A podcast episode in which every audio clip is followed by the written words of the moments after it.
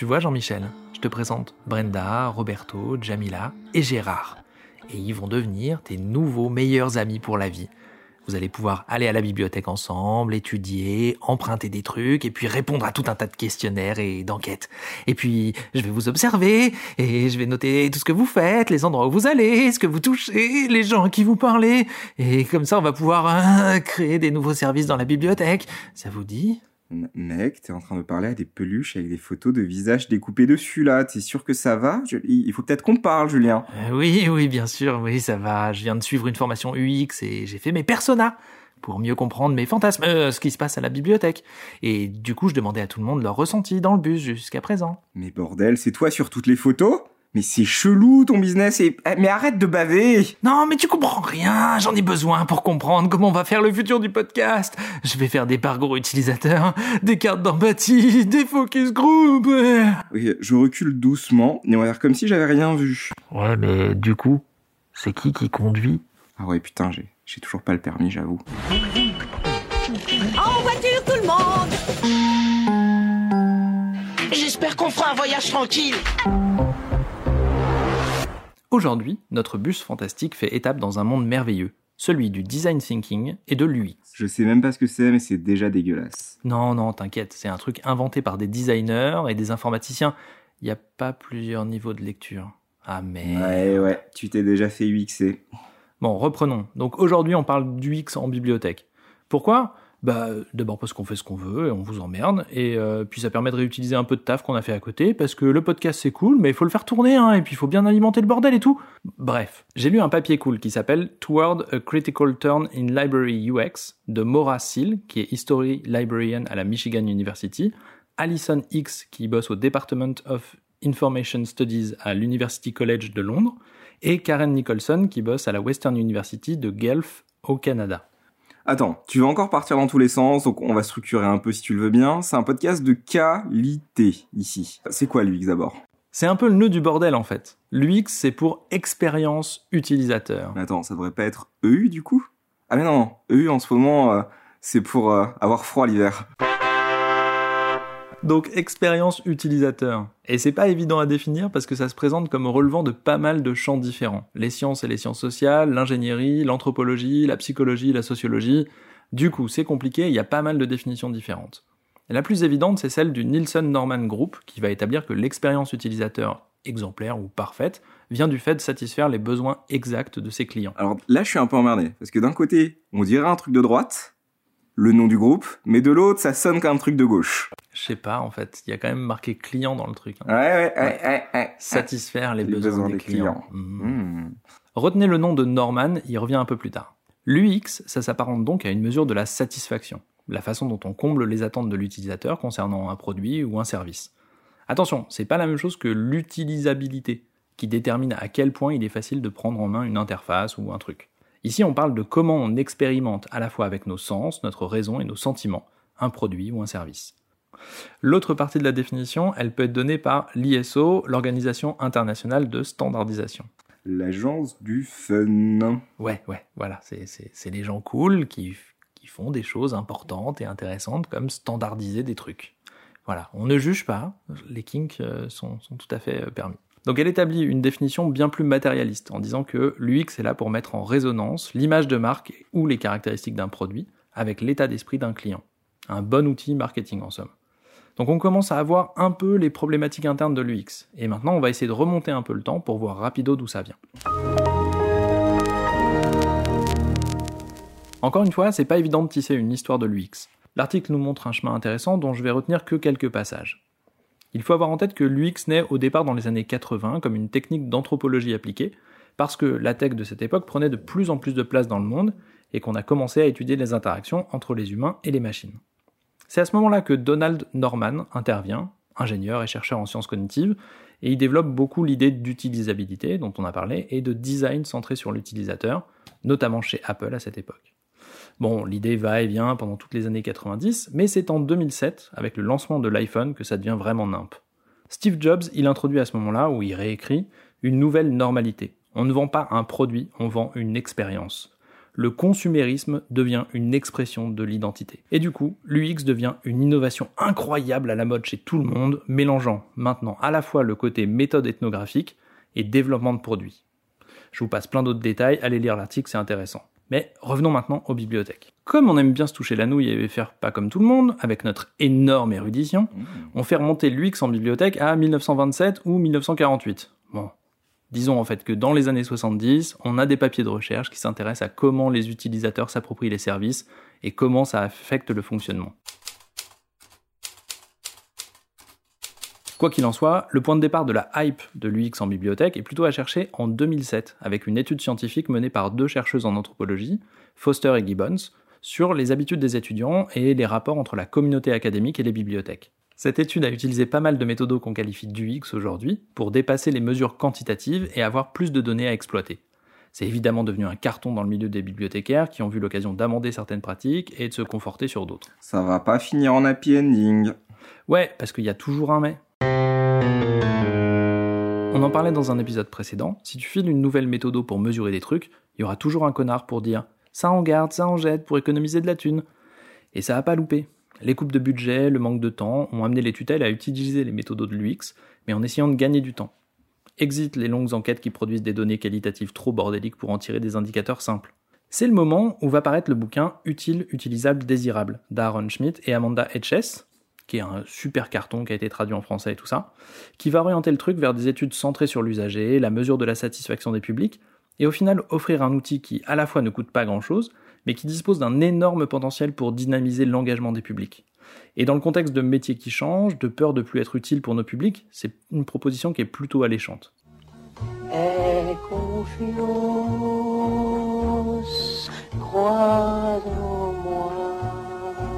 C'est un changement entre une méthode de recherche qui est fondée sur le temps long, qui ne dégage pas ou peu de certitude sur l'usage, vers des méthodes plus axées sur le test avec des données plus chiffrées.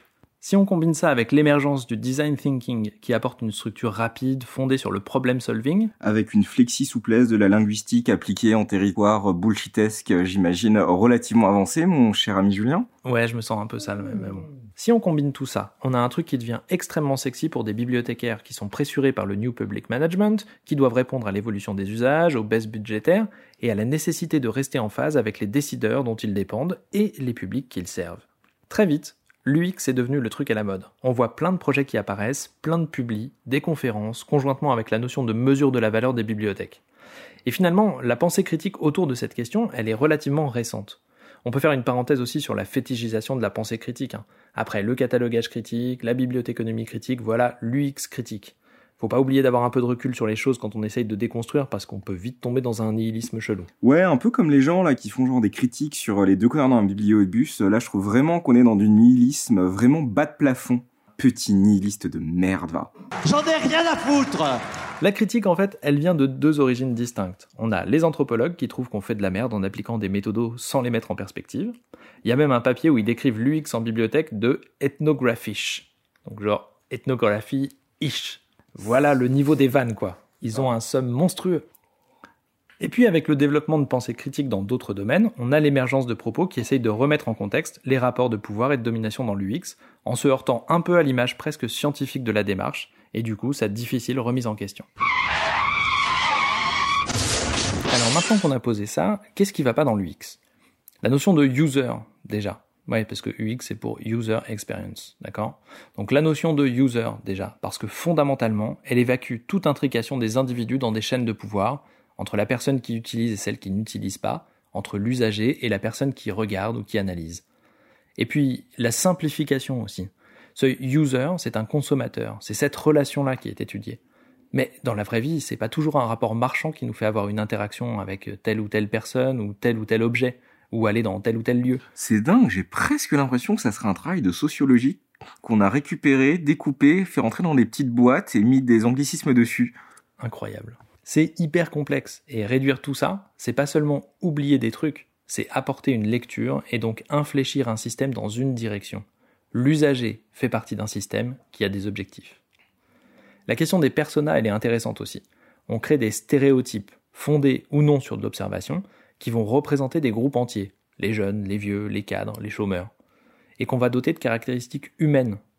On va leur créer une histoire, leur donner un nom. Les anthropos vénères, là, ils appellent ça l'ami imaginaire du designer.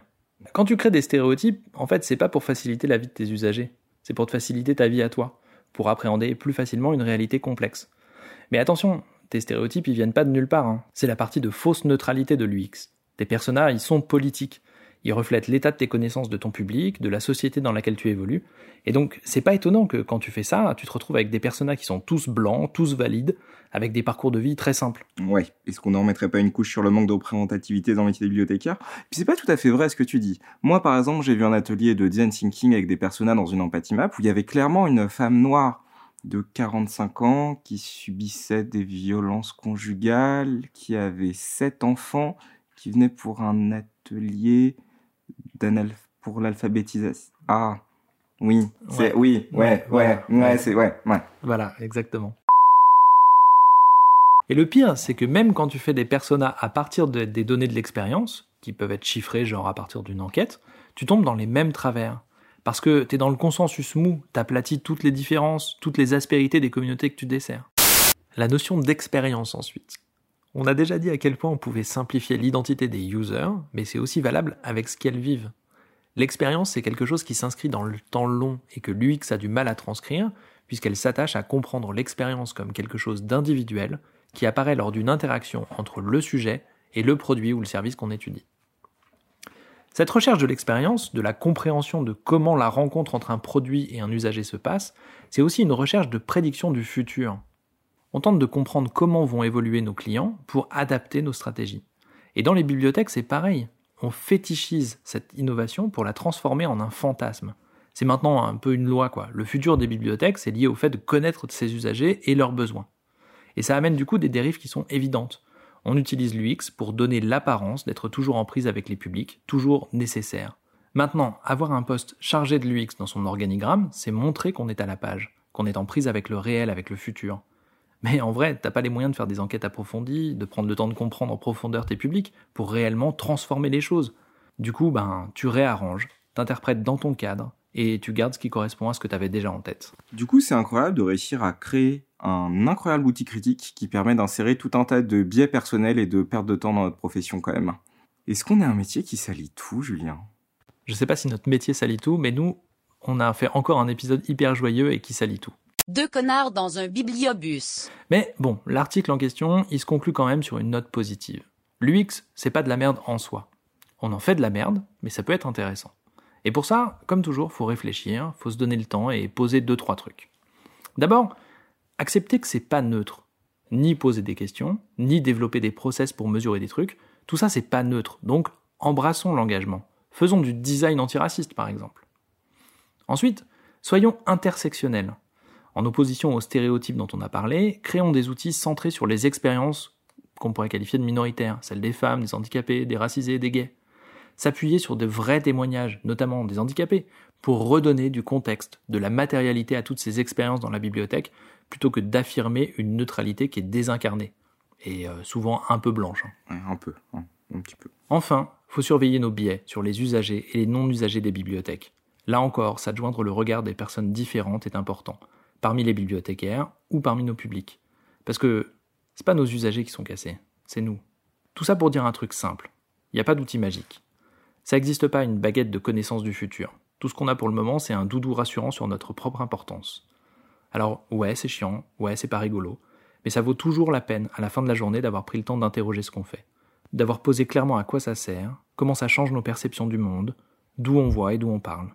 Se poser des questions, mettre en doute, discuter échanger des points de vue, se donner le temps de le faire, s'organiser collectivement pour le faire.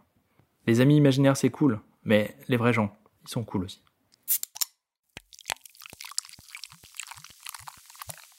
Bon, ok.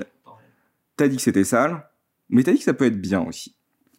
Est-ce que tu as des idées donc de cette manière dont on pourrait utiliser l'UX pour autre chose que cette espèce de petite nasse gluante de trucs qui servent à rien nous faire perdre du temps qu'on pourrait appliquer aujourd'hui? Ouais, il y, a, bah, des exemples qui sont, intéressants. On mettra de toute façon euh, des trucs dans la biblio et tout ça. Il y, a la bibliothèque d'Edmonton au Canada qui a, parlé de son expérience des parcours utilisateurs, qui est, euh, un outil qui, euh, peut être extrêmement intéressant. si les gens sont associés en fait. Je pense que c'est ça le, problème général, hein. c'est-à-dire que quand on fait les choses dans notre coin, quand on s'invente un peu des trucs, on fait un peu de la merde facilement. On se donne l'illusion d'utiliser des outils qui sont précis, qui sont scientifiques. On utilise même des outils qui sont genre euh, qui sont neutres par essence, genre on fait une carte, on fait, euh, on fait euh, un graphique, on fait euh, une empathie map, on fait des trucs comme ça, qui ont du coup une gueule d'outils inattaquables parce que, parce que scientifique, parce que rationnel.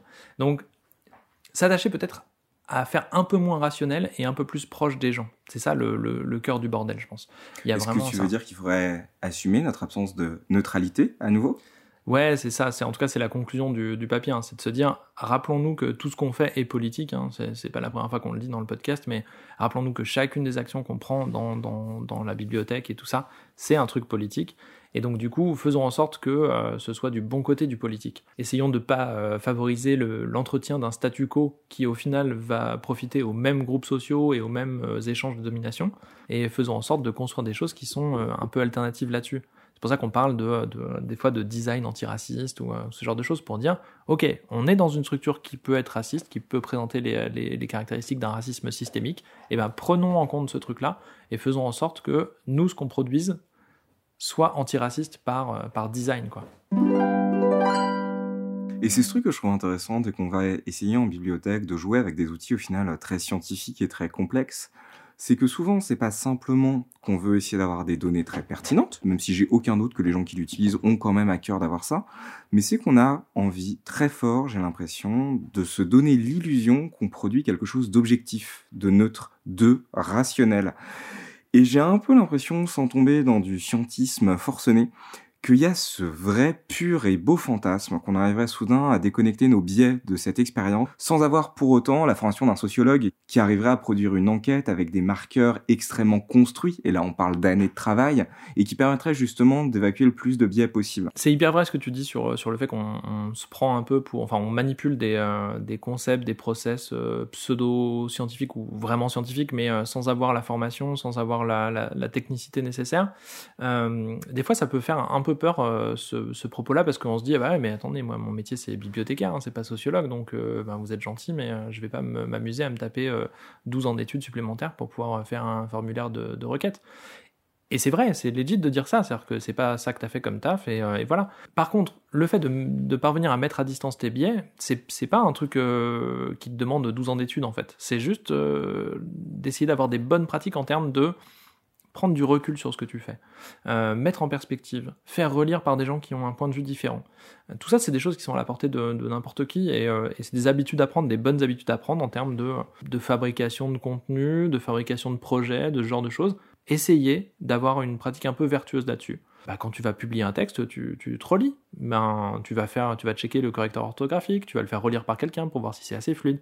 Bah là, c'est pareil. Quand tu vas monter un projet, quand tu vas monter une enquête, quand tu vas monter un process de, d'expérience de, utilisateur, tu vas le faire relire par d'autres. Et t'essaies de prendre des gens qui sont les plus différents de toi possible. Ça peut être tes collègues. Bon, on va pas se mentir, les, tes collègues, ils sont en règle générale calqués sur le même moule que toi parce que, parce que toi-même tu sais. Mais ça peut être aussi les publics. Et à ce moment-là, on les associe à la démarche. Et ça peut être intéressant. Et éviter cette espèce de solitude du designer où tu te crois un peu l'enfant le plus malin de la classe et que tu es entouré de gens qui comprennent pas à quel point tes indicateurs sont affûtés et pertinents et des mesures bien plus réelles de leur vie que ce qu'ils pourraient penser par eux-mêmes, où tu te retrouves un peu dans une bulle de design, où en effet tu es entouré de clichés que tu as toi-même formulés, qui te semblent correspondre à des éléments de vie extrêmement importants, extrêmement neutres, extrêmement objectifs, et au final tu te mets à déraper complètement sur du vent et tu te prends une grosse claque dans la figure à la fin de la journée quand tu réalises que personne ne se retrouve dans ce que tu as fait. Moi, si à titre personnel, par exemple, dans tout ce qu'on a, j'ai pu faire autour du Biblioremix, des tentatives de design comme ça, j'en ai fait, bien sûr. Ces personnages, je les ai utilisés, ces stéréotypes, j'ai joué avec. Et ça m'est arrivé quand même à pas mal de reprises de me retrouver face à des gens qui se demandent exactement ce que je suis en train de faire, puisque j'ai monté en épingle un outil qui est devenu ce qui me semblait une méthodologie extrêmement aboutie et surtout extrêmement maligne. Et c'était ça souvent le piège. L'impression que puisqu'on est sorti un peu des codes habituels des formulaires, par essence, ce qu'on fait, ça va être mieux. et de te retrouver simplement avec une masse de taf qui est complètement inutile, inutilisable surtout, et avec tout un tas de collègues et d'usagers qui se demandent ce que tu as fait au juste en les suivant cachés derrière des rayonnages pendant une demi-heure dans la bibliothèque un samedi matin, alors que évidemment ça ne veut rien dire de leur réel usage de la bibliothèque. Ouais, clairement. Clairement, clairement. Euh, par contre, il y a des fois où ce constat d'échec, il n'a pas forcément lieu, et c'est là que c'est le plus tragique. C'est-à-dire que des fois, tu vas développer cette méthode à la con, tu vas être, tu vas te sentir très malin, tu vas poser des questions qui vont aller dans le sens que tu avais prévu et, dans le sens où tu as envie de faire évoluer ton service, parce que tu n'as plus de thunes, parce que tu n'as pas de temps, parce que tu n'as plus de personnes, parce que machin et tu vas pas le remettre en question. C'est-à-dire que tu vas dire, bah non, mais c'est la, la réalité. Enfin, c'est la production euh, scientifique qui m'a donné ça, et donc du coup, euh, bah voilà, c'est ça. Et donc le, service, il va évoluer dans ce sens-là parce que j'ai une preuve scientifique derrière. Peu importe si euh, les, les, analyses que tu as tirées de ton focus group, elles pourraient être grandement discutées, elles pourraient être réanalysées, elles pourraient être soumises à discussion peu importe, euh, toi tu as fait ton truc et du coup tu as, ta preuve nécessaire, ton fétiche d'invincibilité de, là qui te permet de dire bah non mais je fais pas de la merde, regardez, j'ai une preuve scientifique. Et ça, ça questionne vachement parfois, je trouve, cette espèce de sentiment d'impuissance qu'on a en bibliothèque. Enfin, on a très peu la main sur euh, les... Enfin, très peu, sais déjà bien généreux, on n'a aucunement la main sur la conduite des politiques publiques dans la culture on a une connaissance de notre public euh, qui est quand même, euh, disons-le franchement, limitée. On a des logiques managériales entre collègues qui peuvent laisser très très peu de place à des gens qui pourtant sont dans un métier d'accueil sur la manière dont l'accueil peut être pensé dans la bibliothèque. Bref, parfois avec lui, j'ai vraiment l'impression qu'on essaye de trouver, comme tu dis, ces petits totems d'invulnérabilité à travers lesquels on pourrait avoir des réponses parce qu'on en a terriblement besoin en occultant quand même tout ce qui ferait que ces réponses aient du sens. C'est ça, ouais. C'est qu'il a, hum, c'est un outil qui peut être puissant, euh, qui peut être hyper intéressant, mais c'est pas un outil du court terme, c'est pas un outil de, de, l'immédiateté. C'est un truc qui demande du temps, du temps à la fois pour mettre en place des démarches, c'est-à-dire euh, bah ouais, faire une vraie enquête, faire des trucs et tout ça, ça demande pas, c'est pas deux semaines de sweeping, c'est-à-dire euh, le, sweeping, c'est le fait d'aller dans la bibliothèque et de compter ce que les gens font. Alors, ok, il y a combien de gens qui sont en train de glander sur Facebook, il y a combien de gens qui sont en train de lire un bouquin, il y a combien de gens qui font ça. C'est hyper intéressant parce que, parce que tu produis de la donnée euh, brute, statistique, chiffrée, à partir de l'observation, et, euh, et, donc pour ça, ça peut être rigolo. Mais tu peux pas le faire quatre fois et juste dire ok bon je l'ai fait quatre fois et c'est fini. Il faut le faire un peu plus longtemps sur des périodes différentes pour avoir une représentativité quelconque, tu vois. Donc tu peux pas faire ça si, enfin tu peux pas avoir de l'UX intéressante si tu prends pas le temps de le faire. Ça c'est le premier truc. Et le deuxième truc c'est que tu peux pas faire de l'UX intéressante si tu prends pas le temps de déconstruire ce que tu es en train de faire quand tu es en train de le faire. C'est-à-dire se dire est-ce que je suis pas en train de véhiculer mon propre stéréotype dans ce bordel là Est-ce que je suis pas en train de passer une idée que j'ai déjà eue? J'ai cette idée incroyable, j'aimerais bien qu'on fasse une bibliothèque sans livres. Parce que je pense que c'est un peu un truc qui s'est pas vu et puis j'ai cette intuition euh, cette intuition en plus profond de moi que c'est ça t'es un malin quand même toi. Bah ouais parce que je suis un malin. Et donc du coup je vais mettre en place des outils pour mesurer ça est-ce que les gens ils utilisent vraiment les livres? Et bah tous les outils que je vais mettre en place ils vont me dire bah ouais effectivement euh, l'usage des livres il est très très minoritaire et les gens ils empruntent peu et voilà par rapport à tout ça au final tout ce que j'aurais produit c'est juste un générateur de preuves pour un truc que je voulais prouver en fait et, euh, et c'est un énorme biais monstrueux tu vois c'est vraiment on n'est pas dans de la fabrication de données, mais, presque. On est dans un truc qui est euh, au mieux de l'ordre du cherry picking, c'est-à-dire que je vais choisir les questions et les données que je vais utiliser pour, euh, prouver ma, théorie, quoi. Donc, euh, donc ouais, c'est un peu, délicat. Il faut vraiment avoir ça en tête que c'est des outils qui sont puissants, mais qui peuvent partir très très vite en sucette. Et c'est pour ça que le fait que l'UX soit devenu le gros truc à la mode dans les bibliothèques, c'est un peu inquiétant parce que ben, les gros trucs à la mode, on n'a pas tendance à les remettre en cause. Euh, des papiers critiques, euh, des gens qui ont fait des études critiques de l'UX, il n'y en a pas 50 000, ça fait peut-être un an et demi qu'il commence à y en avoir, et ils sont passionnants pour ça parce qu'ils sont en train de déconstruire ces logiques-là. Mais il va falloir qu'on les lise, qu'on se les approprie et qu'on déconstruise un peu tout ça. Ça va prendre du temps, mais, euh, mais c'est intéressant.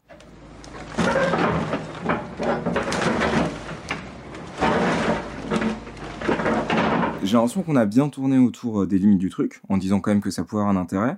Maintenant, j'ai pas envie de devenir un vieux con, j'ai quand même envie de me dire que ce truc qui est à la mode, essayons de l'utiliser de manière intelligente. De toute façon, j'ai l'impression qu'on va tous y être confrontés à un moment ou à un autre dans notre pratique du métier, donc faisons quelque chose de propre avec. J'ai envie de connaître un peu les goûts, les envies de mes usagers, et je me dis que l'UX a quelques outils à m'apporter, Qu'est-ce que je pourrais faire, par exemple, concrètement dans ma bibliothèque pour utiliser ça? Mais de manière un peu clean, s'il te plaît. Alors, on va s'appuyer sur un papier euh, sur la bibliothèque d'Edmonton, on vous mettra tout ça dans la description, qui a fait un, une campagne de, parcours utilisateur. Et, euh, et, donc, du coup, comment ils font ça? Ils font ça en deux niveaux, en fait. C'est Le premier, c'est d'associer les gens en leur disant, bah voilà... Euh, c'est un peu comme un jeu de piste, tu vois. On te file les, trucs à faire et euh, tu as ta liste de trucs à cocher. Euh, tu vas venir dans la bibliothèque, tu vas t'inscrire, tu vas emprunter un bouquin, tu vas chercher un truc euh, précis et tu vas faire tout ça un peu en groupe. Et euh, ils vont noter les gens au fur et à mesure ce qu'ils font et comment ils se sentent par rapport à ça. Je me suis pointé à l'accueil et puis la personne m'a dit bonjour, c'est cool, check. Et puis bah, je me suis senti accueilli et j'ai posé des questions, on m'a répondu, machin, machin. Super. Donc là, tu as une première version, c'est ça. C'est les gens qui remplissent eux-mêmes ce parcours qu'ils ont fait dans la bibliothèque. Et en parallèle de ça, tu as une deuxième équipe, euh, une équipe de, bibliothécaires ou de designers, enfin les gens qui mettent en place cette étude-là, qui vont regarder ce qui se passe en vrai. Et qui vont avoir ce point de vue un peu décalé, qui vont regarder comment les gens ils se dépatouillent avec tous ces trucs-là, sur quoi ils butent, euh, qu'est-ce qui, quels sont leurs temps d'hésitation, pour pouvoir changer un peu ou mettre en perspective le biais forcément de la personne qui va répondre, qui va avoir envie de faire plaisir au bibliothécaire qui lui a demandé de venir, ou de pas lui faire plaisir parce qu'il est un peu vénère. Enfin, en tout cas, voilà, essayer de d'apporter un peu de, de un autre point de vue à ce qui est en train de se passer. Donc pour ça, ça peut être ça peut être intéressant. C'est des démarches qui, qui, peuvent apporter des informations qui sont euh, qui sont très euh, approfondies sur la façon dont, dont, les vrais utilisateurs du bordel ils utilisent le, le service. Là-dessus, il y a quand même un truc qui me questionne. J'ai l'impression que dès qu'on s'attache à produire du coup de la science, il y a quand même l'idée à un moment qu'elle doit être produite en double aveugle en fait.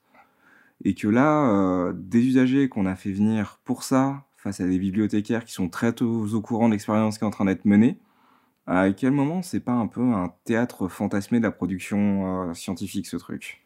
C'est un peu ça, hein, de toute façon, on est, on est là-dessus. Hein, L'UX, ça utilise des méthodes d'ethnographie mais avec euh, l'idée quand même que ça puisse produire des choses euh, rapidement euh, analysables, qui vont permettre d'infléchir un peu un service quoi. Donc ouais, il y, a un peu, ça, on singe un peu des méthodes, des méthodos scientifiques. Mais après, bah voilà, faut en tirer son parti, c'est-à-dire que ça peut, ça peut donner quand même des trucs intéressants. On peut apprendre des choses sur nos usagers, sur la façon dont ils s'approprient les services, sur ce qui peut faire buter, etc. Donc là, là-dessus, ça vaut le coup. Par contre, là où c'est euh, extrêmement euh, délicat, c'est que la, façon dont on conçoit ces process, il faut pas qu'on soit tout seul à le faire parce que quand on est tout seul à le faire, on fait de la merde. Donc en amont, et c'est ce qu'on voit un peu dans le truc d'Edmonton, hein, c'est-à-dire qu'en gros, ils ont des conclusions qui correspondent à, à, leurs attentes parce que ils ont un peu, je pense que leur, fabrication de leur process, il manquait de ça, il manquait de diversité et tout ça. Donc, euh, donc là-dessus, voilà, c'est ça la, limite essentielle, c'est que quand on conçoit ce, ces bordels-là, il faut pas qu'on soit tout seul, il faut qu'on soit accompagné par des gens qui sont différents de nous, qui ont des attentes différentes, qui ont des, visions sur le monde qui sont différentes, qui ont des expériences de vie qui sont différentes. Mais euh, voilà, pour pas qu'on soit euh, dans l'entre-soi le plus dégueulasse, quoi. C'est, l'idée euh, de dire, bah, mes personas, que tu les appelles comme ça ou que tu en fasses autre chose, enfin peu importe. En tout cas, tes sujets d'expérience, tes sujets d'observation pour savoir comment les gens ils se démerdent, plutôt que d'aller chercher les gens qui sont les plus stéréotypés, qui correspondent à la majorité ou une majorité fantasmée, tu vas aller chercher au contraire des exemples les, plus particuliers possibles, les plus individualisés possibles, et qui vont s'inscrire vraiment dans des parcours de vie euh, euh, individuels et uniques. Et, euh, en faisant ça, bah, tu vas mettre la lumière sur des points qui sont qui vont peut-être pas toucher tout le monde, mais qui seront importants dans la révélation du bordel politique que peut être ton service. Et ça, je trouve c'est hyper intéressant parce que beaucoup de ces échecs, j'ai l'impression, dans le champ de l'analyse critique, c'est quand tu essayes de toucher du doigt euh, des grandes universalités. Tous les usagers mm -mm, font ça. T'es méchant. L'intégralité de la pratique euh, de ces gens, c'est de faire bidule. Et là, en fait, tu te rends compte que non, des, détricoter ces espèces de gigantesques trends sociales, c'est des années des années d'études. Mais par contre, tu as ces outils, en effet, pour essayer de définir particulièrement avec un angle qui est euh, complètement assumé sur une typologie précise et minoritaire de gens, et essayer de voir comment utiliser leur expérience pour améliorer ta bibliothèque. Ouais, là, je pense qu'il y a des choses à dire qui sont bien plus pertinentes que de voir comment 77 Madame Michu, euh, mises bout à bout, vont faire ressortir quelque chose de ta bibliothèque. Alors que non, toi, t'as pas la compétence pour détricoter euh, toutes les Madame Michu du monde. Par contre, utiliser ça comme un outil pertinent pour donner une forme de légitimité à l'expérience vécue par les gens qui ont un problème spécifique dans ta bibliothèque, ouais, ouais, là, il y a vraiment quelque chose à tâter du doigt. Même sans faire une typologie des cas particuliers, en fait. Ce qu'il ce faut que tu fasses, c'est juste que tu prennes un cas particulier, une personne, euh, monsieur X, madame Y, ce que tu veux, on s'en fout. Cette personne-là, elle a un nom, elle a un, âge, elle a une catégorie euh, sociale, elle fait partie d'un univers, mais c'est elle qui nous intéresse, c'est son expérience à elle, et elle est représentative de rien d'autre. Par contre, les difficultés qu'elle va rencontrer, les joies, les peines qu'elle va rencontrer quand elle va utiliser ton service, elles sont précieuses pour comprendre ce que d'autres après pourraient vivre, qu'ils soient dans cette situation ou pas. Et là, t'es plus dans l'apprenti sorcier euh, de la science euh, qui fait muse avec des outils sociologiques. En fait, t'es juste en train de passer littéralement du temps à essayer de comprendre l'expérience de cette personne et en tirer en effet des leçons. Et je trouve ça vachement rassurant d'essayer de voir l'UX à travers ce prisme-là. Non pas comme un outil euh, scientifique, mais comme euh, une petite boîte à outils assez fuitée et inventive de tout un tas de petites choses qui te permettent de questionner l'expérience des gens dans ta bibliothèque. C'est ça, ouais, c'est ça. Avec euh, au final un, un truc euh, hyper con, euh, mais très clair pour, pour, pour beaucoup d'entre nous, c'est que être bibliothécaire, ton principal outil, c'est la parlotte, quoi. Et le principal outil, le meilleur outil de l'UX, finalement, c'est de discuter avec les gens. Je croyais que notre principal outil, c'était Eric Orsena. J'entendais les gens en parler, ils disaient que c'était vraiment un énorme tool.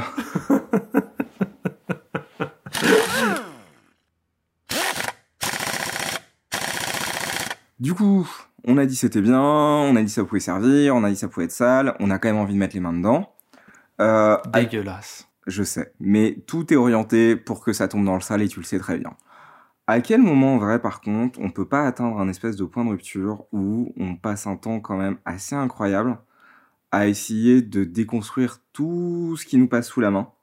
Et où en fait, bah, les journées n'étant pas extensibles hein, et euh, notre temps pour faire nos missions ne l'étant pas non plus, on peut pas tomber dans un espèce de d'univers euh, parallèle.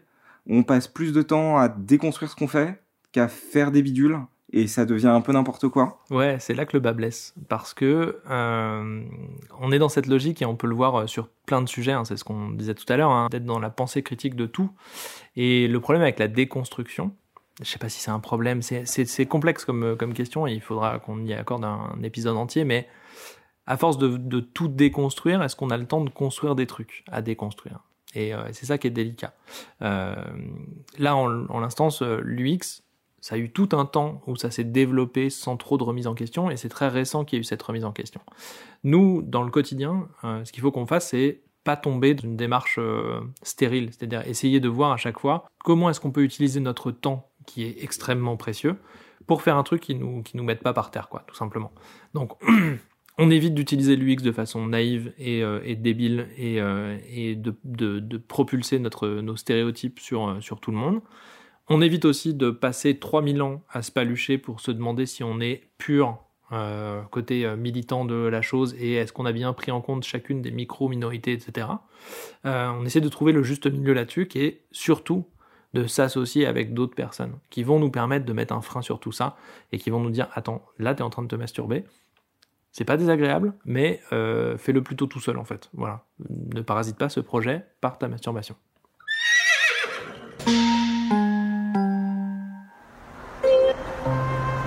Mais du coup, euh, si des gens essaient d'avoir un retour euh, critique euh, sur un peu notre podcast et qui créent des personas qui nous ressemblent un peu de mecs blancs de 30 ans, hétéro est-ce que ça questionnerait pas un peu d'éventuels biais dans notre pratique de la déconstruction de notre métier? Je vois pas de quoi tu parles, on n'a pas du tout de biais. hein. Mais alors, zéro, rien. Et puis euh, nous, on est, on est gentils, donc euh, ça va. Et d'ailleurs, euh, moi j'ai un ami de droite. hein. Bon, t'es pas d'accord, t'es vénère, t'es grognon. Ouais, bah abonne-toi quand même, hein. Et puis euh, lâche un commentaire. Et c'est reparti. Alors, euh, tu vois, Jean-Michel, je te présente Brenda, Roberto. Ton chien vient de lâcher un gros louffard au milieu. de la phrase. voilà. Deux connards dans un bibliobus.